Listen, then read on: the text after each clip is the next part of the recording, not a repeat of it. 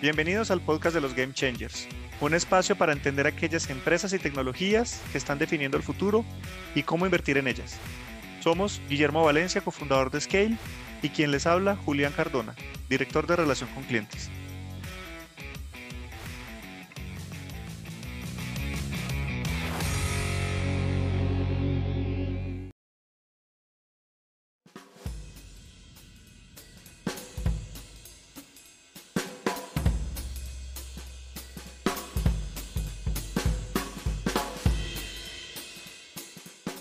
El día de hoy tenemos un invitado muy especial. Se trata de Felipe Gómez Bridge, Managing Director de Ashmore Colombia, fiduciaria del grupo de inversiones Ashmore, el cual invierte en mercados emergentes de todo el mundo. En esta conversación con Felipe hablamos sobre los componentes de las inversiones, el poder de los incentivos y la inspiración que viene del arte.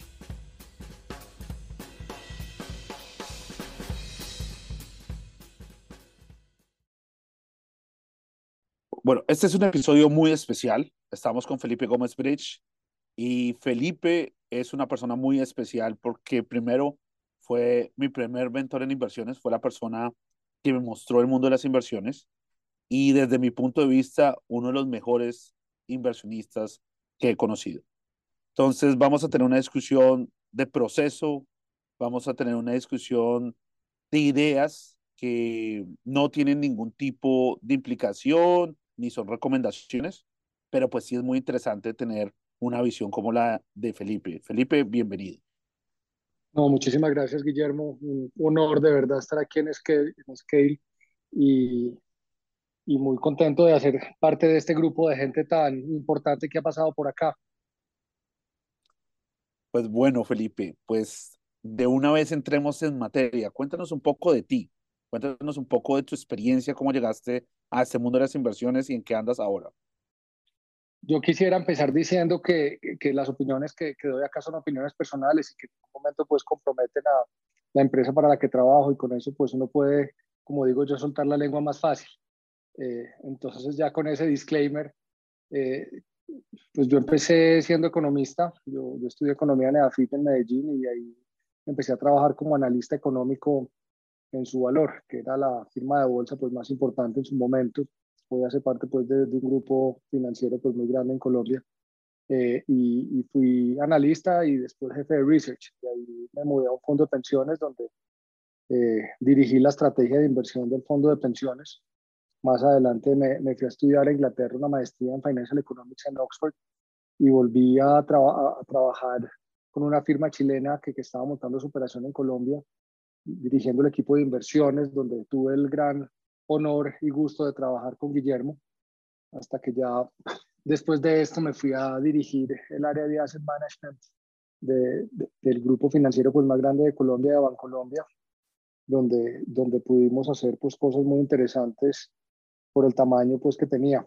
Pero ya después tuve una oportunidad de irme a manejar recursos para un inversionista institucional muy importante del mundo, eh, y, eso lo estoy haciendo desde hace varios años. Primero lo hice con Black River, que era la firma de inversiones de Cargill, y ahora con el grupo Ashmore, aquí en Colombia. Supremamente interesante, Felipe. Y yo creo que algo que es muy particular es como tu mezcla o combinación entre una educación privilegiada y también una vasta experiencia. Entonces es algo que a mí me llama mucho la atención y da como mucha oportunidad para muchas preguntas, Felipe. Así que voy a empezar con una que tiene que ver con un momento que tú conoces muy bien, es el momento Colombia 1998, 2008, una pintura tal vez un poco lúgubre y pesimista, que no era solo Colombia, sino toda Latinoamérica, y de repente, pues la pintura de inversión era muy diferente. ¿Qué, ¿Qué, opinas al respecto y qué paralelos pueden existir? Sí, digamos que yo no tengo mucha historia, pero para entender lo que pasó a finales de los 90 es importante entender todo el boom que se tuvo la década atrás y en Colombia particularmente con la apertura económica y la liberalización de los mercados y fenómenos similares pues en Latinoamérica generaron un boom de mercado de capitales que a finales de los 90 pues acabó con la crisis asiática, con la crisis del tequila, con la crisis rusa y se generó pues un negativismo muy grande que en Colombia no solamente estuvo acompañado por ese negativismo global, sino también por unos eh, escenarios de conflicto interno y de, inseguridad pues, muy, muy fuertes.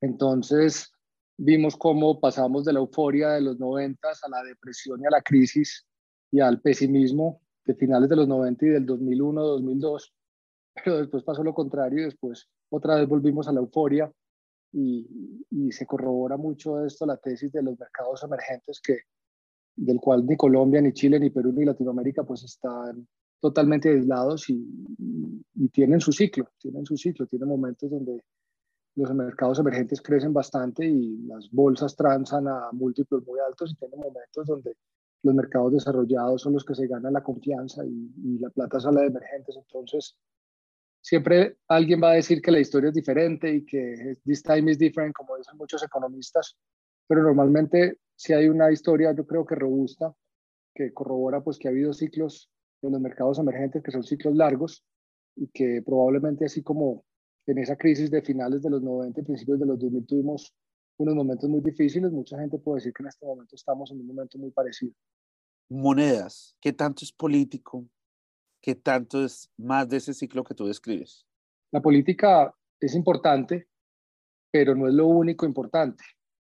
Hace poco sacaba yo una gráfica que mostraba, con, digamos, con ocasión de la devaluación que hemos tenido desde que Petro fue elegido en Colombia, que siendo un presidente de izquierda que Colombia nunca había tenido, por lo menos en, en su época moderna, eh, y llegó a tener una devaluación muy importante de la moneda, mostrábamos cómo en los primeros seis meses de Uribe, que fue un presidente de derecha, en el 2002 tuvimos una devaluación muy similar. O también vimos cómo en los últimos cinco años, que el único presidente que había de izquierda era Andrés Manuel López Obrador, y tal vez México es de los únicos países de la región donde la moneda no se ha devaluado. Entonces son ejemplos de que la política pues importa, pero no es lo único. Obviamente pues hemos tenido casos muy complicados como los de Venezuela, como los de Argentina, donde la política ha importado y ha generado unos problemas de capacidad adquisitiva de su moneda pues bastante importantes que todavía perduran. Pero la regla en mercados emergentes es que normalmente los presidentes de izquierda, con algunas excepciones, siempre empiezan con mensajes muy alarmistas eh, y, y, después tienden a, a, lograr lo que quieren, que, que, normalmente son posiciones mucho más de centro, de centro izquierda, pero tienen que empezar siendo muy alarmistas y tienen que empezar con una posición muy de izquierda y muy complicada para que la gente se asuste y al final es de lo que están buscando. Y esa es la norma y probablemente eso es lo que le ha pasado a muchos gobiernos como el de Ollanta Humala en Perú o como el de el mismo Andrés Manuel López Obrador y, no se descarta que eso sea lo que pase con el presidente Petro. Interesante. Y, y es que sí es sorprendente el, el, tema de México, ¿no? No sé si Julián, que está en México, tiene, tiene alguna pregunta, pero pues a mí sí me llama mucho la atención ese peso mexicano tan estable en comparación al resto de Latinoamérica. Sí, Felipe, inclusive, inclusive, bueno, pensé que nos íbamos a ir ahorita por el lado de Petro y por eso me, me lo aguanté, pero, pero tengo aquí mi lista de preguntas de México y, y aprovechemos y, y, nos vamos ahí con, pues ya que tocaste el tema de, del amigo AMLO.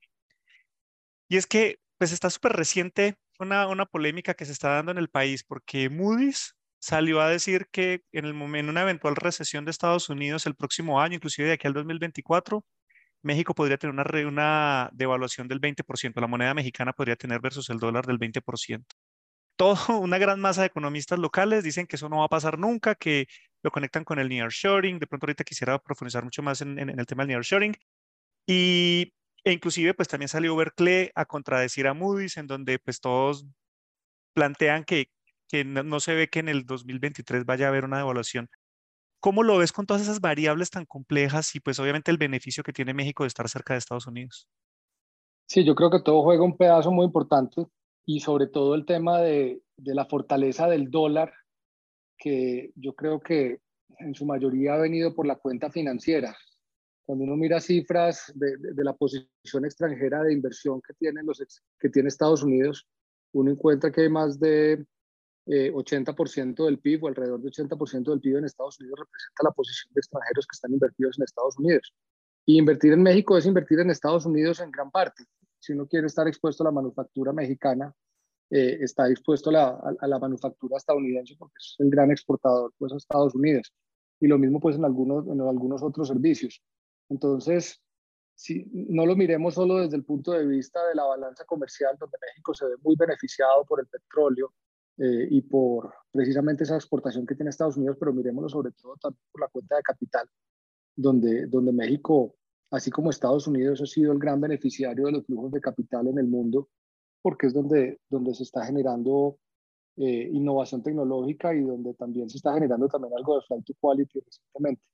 Entonces ambas cosas han favorecido la moneda y, me, y AMLO se ha comportado, digamos, sin ser alarmistas, eh, de una forma friendly, de una forma amigable con esa inversión pues, que está llegando. Por lo menos no le ha puesto talanqueras, no ha salido con el tweet a satanizarla, como si puede ver uno a veces algunos presidentes que, que, que sí les gusta satanizar esa inversión extranjera. Entonces la gente está entrando segura y tranquila sin embargo, ahorita pues está abriendo la polémica, pues porque como él ha venido con su política energética buscando que solamente industria mexicana pueda hacer la exploración y la extracción de, hidrocarburos, que en el gobierno anterior de Peña Nieto se había abierto precisamente que a cualquier empresa del exterior pudiera venir al territorio mexicano a explotar el petróleo, pues por ahí empieza también a haber como, como discusiones y controversias respecto al Tratado de Libre Comercio. Incluso con esas discusiones se ve que, y, además de la presión a nivel internacional, pues por, el, por la fortaleza del dólar, se ve que aún así todos estos beneficios que tiene México con su cercanía a Estados Unidos ayudaría a mantener la moneda relativamente estable versus el dólar. Pues yo sí creo que si el dólar se empieza a debilitar, probablemente México eh, no tenga algo de coletazos pues por, por esa debilidad del dólar pero, pero no debería ser una forma demasiado fuerte. Yo creo que le va a importar mucho más es, eh, es qué pase con el petróleo. Por el contrario, si el petróleo sigue subiendo, pues a México le puede ir incluso mejor. Y que tanto pase pues con China y otras cosas, porque si se mantiene la incertidumbre con China, pues probablemente independientemente de que el dólar se fortalezca más o se debilite más, pues probablemente las empresas van a tratar de seguir buscando un poco más de seguridad y, México pues puede estar siendo el, principal destino. Y, imaginémonos que la moneda mexicana se devalúe un 20%, se devalúa un 20%. Y hoy, si, hoy es atractivo para el americano y para el mundo invertir en México, imagínese con una moneda 20% más barata. Su mano de obra va a ser más barata, eh, su CAPEX tiene que girar menos dólares por el CAPEX que tiene que hacer. Entonces, entonces yo sí creo que, que en el corto plazo veo difícil que, que eso se dé. El, el, tema es que México tiene que buscar que estos flujos de capital de verdad generen productividad y tecnología, no que sea pues un tema de maquila o un tema de, de dependencia muy importante, sino que de verdad empiecen pues a innovar, porque esa es, esa es la forma en que, en que se vuelve de verdad sostenible y que se generan los, los cambios de, de bienestar en la gente. Súper interesante, Felipe. Y, y, aprovecho para aclarar de nuevo que toda esta conversación no es consejo de inversión, son opiniones que no involucran ningún tipo de consejo de inversión. Y, y me llama mucho la atención, Felipe, eso que hablas, independiente de que haya una evaluación, pues se crea una ventaja competitiva. Es como, como que tenemos que cambiar un poquito el libro para entender mercados emergentes, porque uno habla esa palabra mercados emergentes, pero como que ya no se puede hablar de eso porque hay temas diferentes. Está este tema que tú hablas de reconfiguración de cadenas de valor más materias primas. Están los países emergentes que tienen todo el tema de materias primas muy interesante. Hay otros de demografía. Hay otros como Vietnam que también tiene que ver esto con el nearshoring. Eh, ¿Cómo ves la pintura ahí?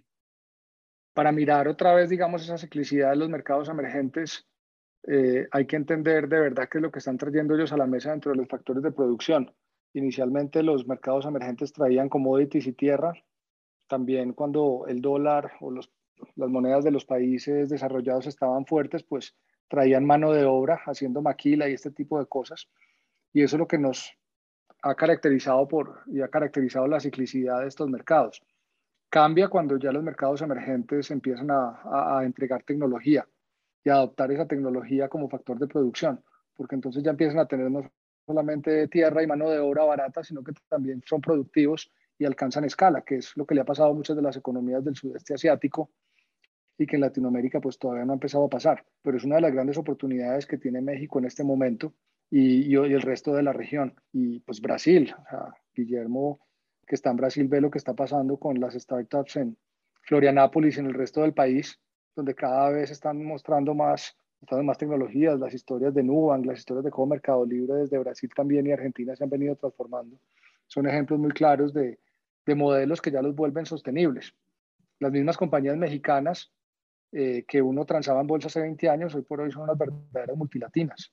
También no, ellos no, no se han dedicado ellos han dedicado a seguir haciendo lo mismo que han hecho, adaptando tecnología, pero haciéndolo en otras partes del mundo. Entonces uno va a Estados Unidos y uno ve que gran parte de la panadería la vende una compañía mexicana y ve los camiones de cemento de las compañías mexicanas andando por la calle y en Europa también. Entonces, es esa transformación y esas ganas de, que tienen los empresarios de, de, de verdad, como dice uno, sacarla del estadio, es lo que tienen que hacer. Y, y no hay que hacerlo exclusivo solamente en, en, en, ese tema de mano de obra y commodities. México es un gran ejemplo de, exportación de capital, que es otro factor de producción, y es un gran ejemplo ahora de adopción de tecnología, que con la ayuda pues, de, la, de la industria americana. Pero ahí los, los, los países del sudeste asiático nos llevan un, una ventaja importante. Supremamente interesante y, y, y, yo creo que pues esa es una perspectiva con bastante color para entender mercados emergentes y mucho se habla de inversionistas de valor. ¿Qué es un inversionista de valor? Pues los inversionistas de valor, el, el valor a uno le enseña en economía que, que, que, sale de dos, de dos formas, que una cosa, que un, un activo financiero o un activo real puede valer por su valor de uso o su valor de cambio, ¿cierto? Entonces, lo que le enseñan a uno en finanzas es el famoso valor de cambio, que es el, modelo, el famoso modelo del CAPM. Compare los flujos de caja de una compañía o de un proyecto contra la tasa libre de riesgo más una prima por riesgo y ahí mira si está barato o caro, ¿cierto? Y es una forma de comparar peras con peras, porque al final lo que estoy comparando es flujos de caja. Y eso es una metodología totalmente válida, pero, pero a uno también en economía le enseñan que las curvas de utilidad de la gente, es decir, eh, el valor que le genera una inversión o un bien a alguien, no es igual para mí que lo que es igual para otra persona. Entonces ahí es donde viene un poco, no tanto el valor de cambio, que es el que le enseñan a uno con las metodologías de CAPM, sino el valor de uso. Hay gente, una propiedad raíz eh, con los mismos 10 metros cuadrados vale distinto si está en un punto bueno, si está en un punto malo, ¿cierto? Eh, y puede que una propiedad raíz, si yo la alquilo, me dio una tasa de retorno con los arriendos del 8% eh, y un bono me dé el 10%, pero yo puede que, que no valore o, no pierda valor esa, esa, esa, propiedad raíz, porque siempre va a haber alguien que quiere comprar esa propiedad raíz en ese punto, así, así los yields del arriendo sean, sean más bajitos. Entonces, la, el tema de valor eh, se ve desde dos puntos de vista. Normalmente los Value Graham y Warren Buffett y todo eso lo miran mucho como desde un punto de vista de flujos de caja, pero, pero hay mucha gente que le da valor a las cosas, así no produzcan flujo de caja, sino porque producen otras cosas que a la gente les gusta. Entonces Tesla, hay gente que compra Tesla si no tenga los flujos de caja suficientemente grandes porque les parece sexy o admiran a Elon Musk o, les gusta tenerlo. Hay gente, y, y, ese, y ese es, digamos, un approach de valor que va un poquito más allá del famoso modelo de CAPM que le enseñan a la gente. No es, tuve un jefe tal vez uno de mis primeros jefes en, la prima de bolsa cuando hacía research, que me decía, usted no le diga a los clientes cuánto debería valer una compañía, dígale en qué precio de acción va a cerrar el año, que son dos cosas totalmente distintas. Porque hay gente que compra sin necesidad de ver un CAPM, o puede que haya gente que la mire, pero tenga supuestos para hacer ese CAPM que es totalmente distinto al que, al que tengo yo. Entonces va a preferir comprar las cosas porque tiene unos supuestos diferentes. Entonces el valor va a seguir siendo algo muy subjetivo siempre, eh, porque al final los que deciden qué, es el valor eh, es la gente y todos pensamos distinto y a todos tenemos funciones de utilidad diferentes.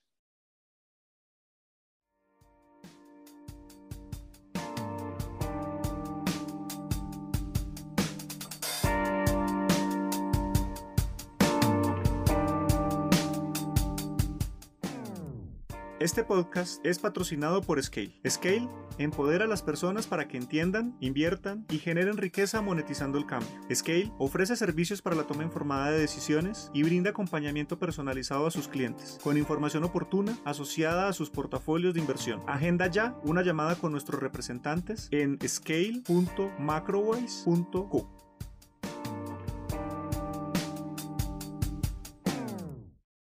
Felipe, y ahí precisamente me surge una duda porque de alguna manera como que cuando uno está estudiando de bolsa y uno quiere aprender, es como que la clásica es entrar por Benjamin Graham, entrar por Warren Buffett o inclusive por irse por, por, por, por índices y, y, apostarle al promedio del mercado.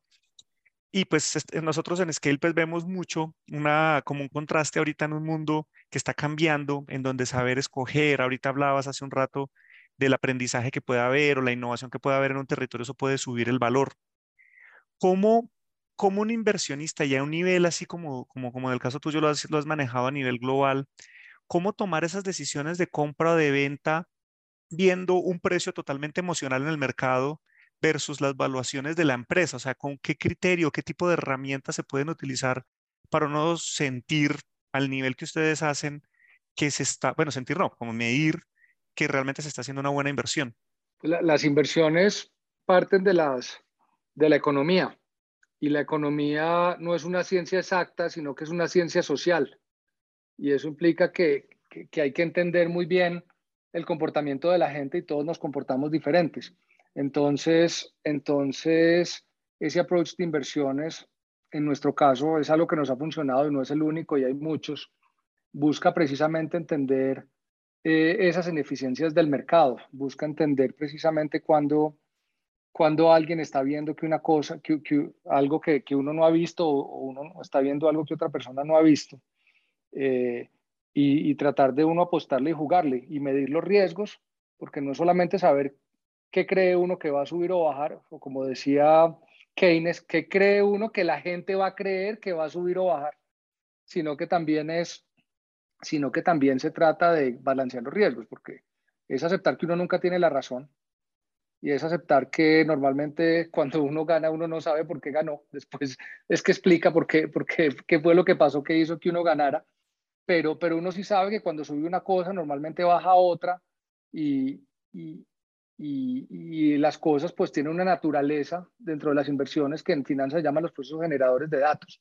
Entonces entendí que, que al final cuando uno entiende cuál es la naturaleza de cada activo financiero y cómo se comportan con relación a otros, pues uno lo que hace es unos balanceos de portafolio con los que uno juega la visión que uno tiene, pero mitiga los riesgos con una buena diversificación y con otras cosas. Ese es un poco el approach que tenemos, que es un approach que, como, decía al principio, no es, no es una ciencia, y a pesar pues, de que hay approaches de inversiones cuantitativos muy serios, donde, donde que tienen retornos muy importantes. El estilo de nosotros, pues, es, es un poquito más eh, artístico en el sentido de, de, que buscamos tener un poco más de toolbox y, y, y, y, interpretarlos básicamente con la experiencia que tenemos y con las conversaciones de toda la gente del equipo. Hay una frase que a mí siempre me llamó la atención de Picasso, que él cuando hablaba del arte, decía, el arte es esa mentira que necesitamos para entender la realidad.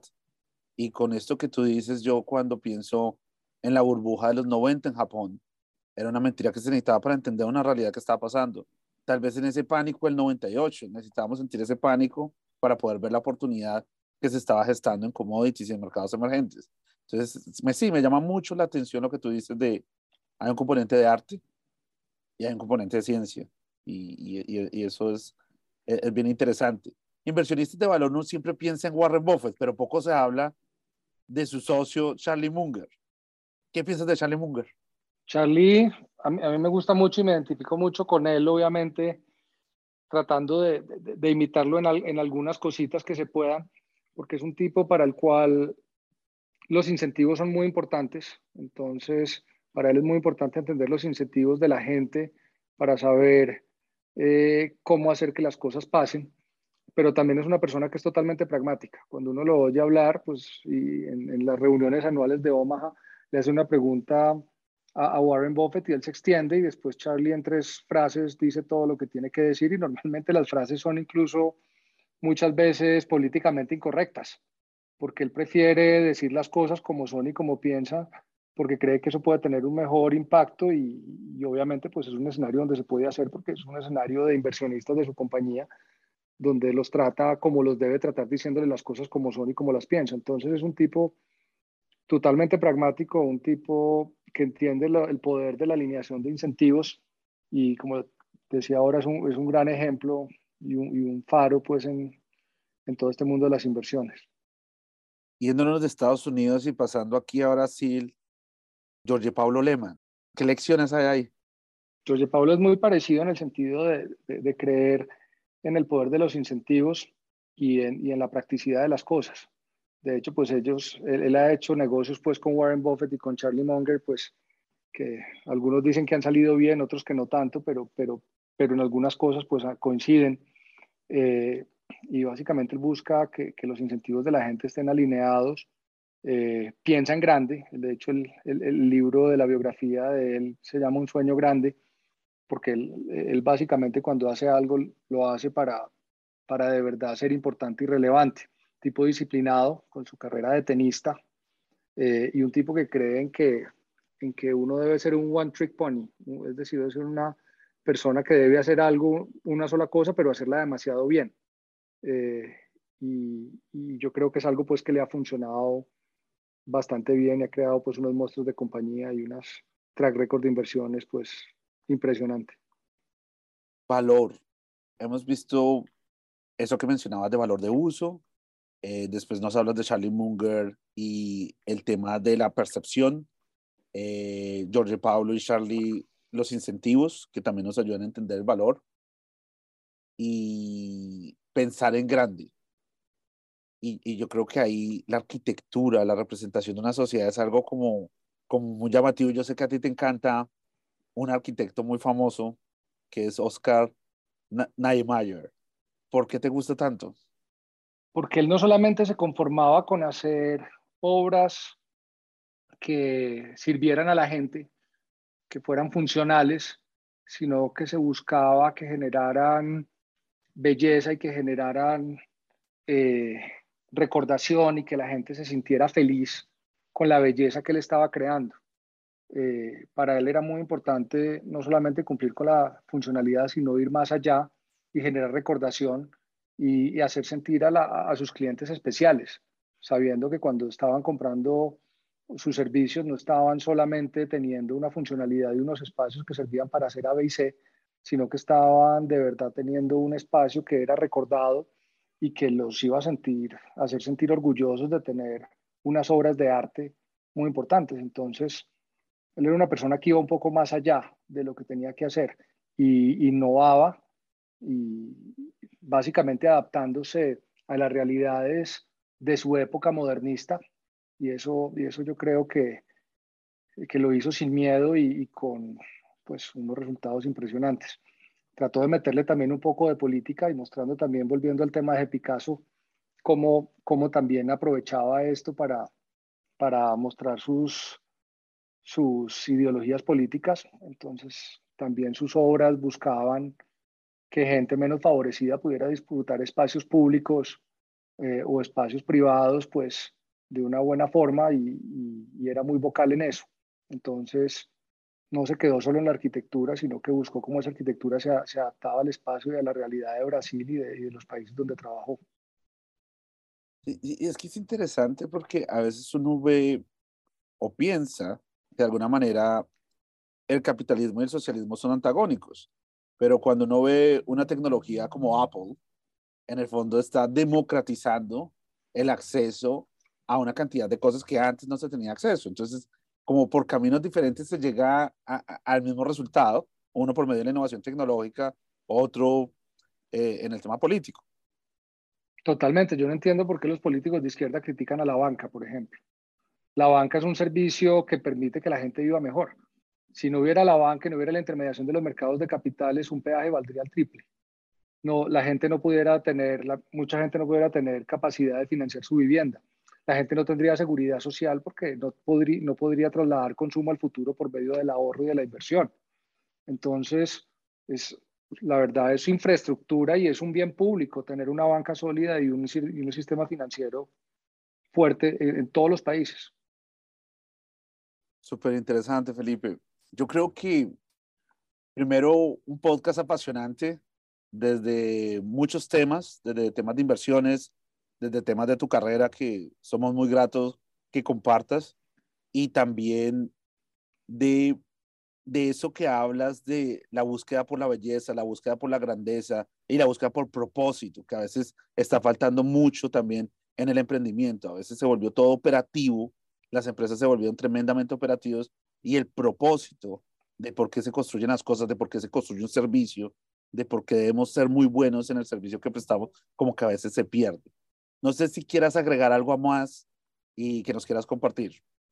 No, el tema de propósito es totalmente importante, totalmente importante. Las grandes compañías en Colombia, muchas de ellas salieron de Medellín y, vinieron de grupos de empresarios que se juntaron eh, para, para entregar a la ciudad eh, unas compañías que han estado generando no solo empleo, impuestos y desarrollo, sino también un servicio que mejora la calidad de vida para todos.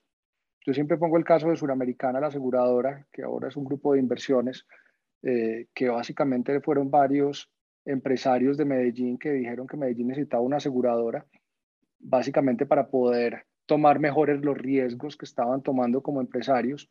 Y Carlos Gutiérrez Bravo, que fue el primer presidente, pues sacó adelante la compañía y la creó. Eh, y hoy por hoy, pues es uno de los grupos financieros más importantes del país, pero básicamente lo que está generando es unos contratos de asociación, que al final los seguros son contratos donde la gente se asocia para entre todos responder por si a alguien le va mal, para que, para que esa persona pues no se le acabe su vida, básicamente. Entonces es un bien público y es, y, es algo pues que partió no de un capitalista que quería ganar mucha plata, sino de un grupo de personas que buscaron que para su ciudad hubiera una, una compañía con, con un servicio y que, y que el impacto que ha tenido en la sociedad ha sido increíblemente bueno, además de, del impacto, digamos, económico que ha tenido también para sus accionistas, que ha permitido que se inviertan otras empresas y se siga creciendo. Entonces, ese tema de propósito es muy importante y, y, yo tiendo a pensar que cuando uno hace una compañía pensando solamente en la plata y en, y en uno, esas compañías normalmente no les va tan bien, sino que uno tiene que pensar también en cómo impacta positivamente a la sociedad, eh, porque ahí es cuando se vuelven de verdad sostenibles en el tiempo. Yo tengo una, una pregunta que, que no te puedo dejar ir, Felipe, sin hacértela para mí y obviamente para nuestra audiencia. Eh, nuestra audiencia es una audiencia con mucho apetito de aprender, les gusta estos temas de las inversiones, nos siguen en las redes, cada que sale un mensaje nuevo con alguna tendencia a lo que está pasando en el mundo, en el contexto, pues como que interactúan o nos preguntan. Un poco más de mentalidades de una persona con tanta experiencia tomando decisiones, con una, con, una necesidad permanente de actuar, que es lo que vemos que pues en tu trayectoria nos contabas, pues casi que todas tus posiciones literal son de ejecución, literal son de tomar una decisión, tomar una posición en la vida y salir a actuar. En este juego de mentalidad, ¿qué mensaje le podrías dar a la audiencia para moverse a la acción, para prepararse para tomar una decisión y efectivamente salir a actuar y bueno, y lo que puede seguir después de esto. Es, una, yo creo que uno podría hacer casi que un podcast de cinco horas para contestar esa pregunta, pero, pero yo, yo vuelvo al tema, hay que pensar en cuál es el problema que uno está resolviendo, enfocarse en cuál es el problema que uno está resolviendo, porque, porque uno muchas veces en la universidad le enseñan a hacer muchos trabajos y a presentar muchas cosas, y muchas de esas pues sí son importantes, pero, pero uno al final de la universidad está ahí es porque quiere aprender. Cuando uno está haciendo inversiones, uno, uno, tiene que pensar en los clientes, en qué es lo que quieren los clientes y cómo tiene a los clientes contentos. Y en ese sentido qué tipo de riesgos puede correr por ellos y qué tipo de riesgos no puede correr por ellos. Y qué necesidades tiene uno de informarse bien y de hacer los modelos y de hacer el, el análisis que está haciendo. Hay que ser también pues, muy responsable en el sentido de no ponerse a gastarse un montón de plata del portafolio de los clientes sin tener un análisis y una cosa detrás solamente porque tuvo el feeling, porque los feelings pues llegan pero también se van. Entonces, yo, yo creería que es no perder de vista lo que quiere el cliente eh, y, y cuál es el problema que uno está resolviendo. Y cuando uno mezcla esas dos cosas, eh, se da cuenta que lo que tiene que hacer es trabajar duro y, y, hacer mucho análisis y mucho research para poder tomar las decisiones. ¿Y cómo encontrar ese momento? Porque también está el, el, dicho de parálisis por análisis. ¿Cómo saber cuándo el análisis es suficiente para moverse a la acción? Mi papá dice que cuando uno tiene 20 años, uno toma las decisiones con el 20% de la información y cuando tiene 65 necesita el 80, ¿cierto? Lo que pasa es que normalmente a los portafolio managers que tienen 60, 70 años les va mejor que a los que tienen 20. No necesariamente porque, porque los de 20 no sean buenos, sino porque saben que necesitan más información, pero sobre todo porque la experiencia lo que hace es que ese análisis no genere parálisis. Yo creo, yo, yo, cuando uno tiene experiencia, uno sabe cuál es el tipo de análisis que de verdad importa y cuál es el que no. También se equivoca, obviamente. Y cuando tienes 50 años se equivoca menos que cuando tienes 60. Se equivoca más que cuando tiene 60 y cuando tiene 60, pues probablemente ya, porque, porque se vuelve uno más productivo y más analítico y, tiene más experiencia y aprende a reconocer patrones de una mejor forma. Entonces, yo sí creo que la, la forma en que la, el análisis no genera parálisis, se llama experiencia. Genial, genial. Y como tú dices, eso va para otro podcast porque hay un tema gigantesco de aprendizaje, de, del continuo toma de riesgo y aprender de errores. Eh, eso va para otro podcast, mejor dicho. Bueno, Felipe, yo creo que, que, que, tocamos muchos temas. Muy generoso con tu tiempo. Yo sé que tienes una agenda supremamente apretada y has sido muy generoso con el tiempo y pues un abrazo gigante y muchas gracias por este espacio. muchas gracias a ustedes. Yo me siento muy honrado de estar acá. Yo soy usuario muy fuerte de todo el análisis que hace Guillermo y hace con su equipo. La verdad nos sirve bastante. Eh, son de verdad gente que hace las cosas muy bien. Entonces, para mí es de verdad un honor y un placer estar aquí. Gracias, Felipe. Muchas gracias.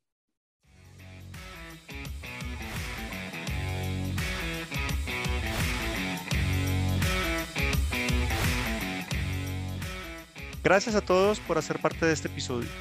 Los invitamos a seguirnos en nuestra cuenta de LinkedIn, arroba ScaleInvest, contactarnos a través de scale.macrowise.co y dejarnos sus preguntas en la caja de comentarios. Recuerden que el mayor riesgo es quedarse quieto y no hacer nada. Hasta el próximo episodio.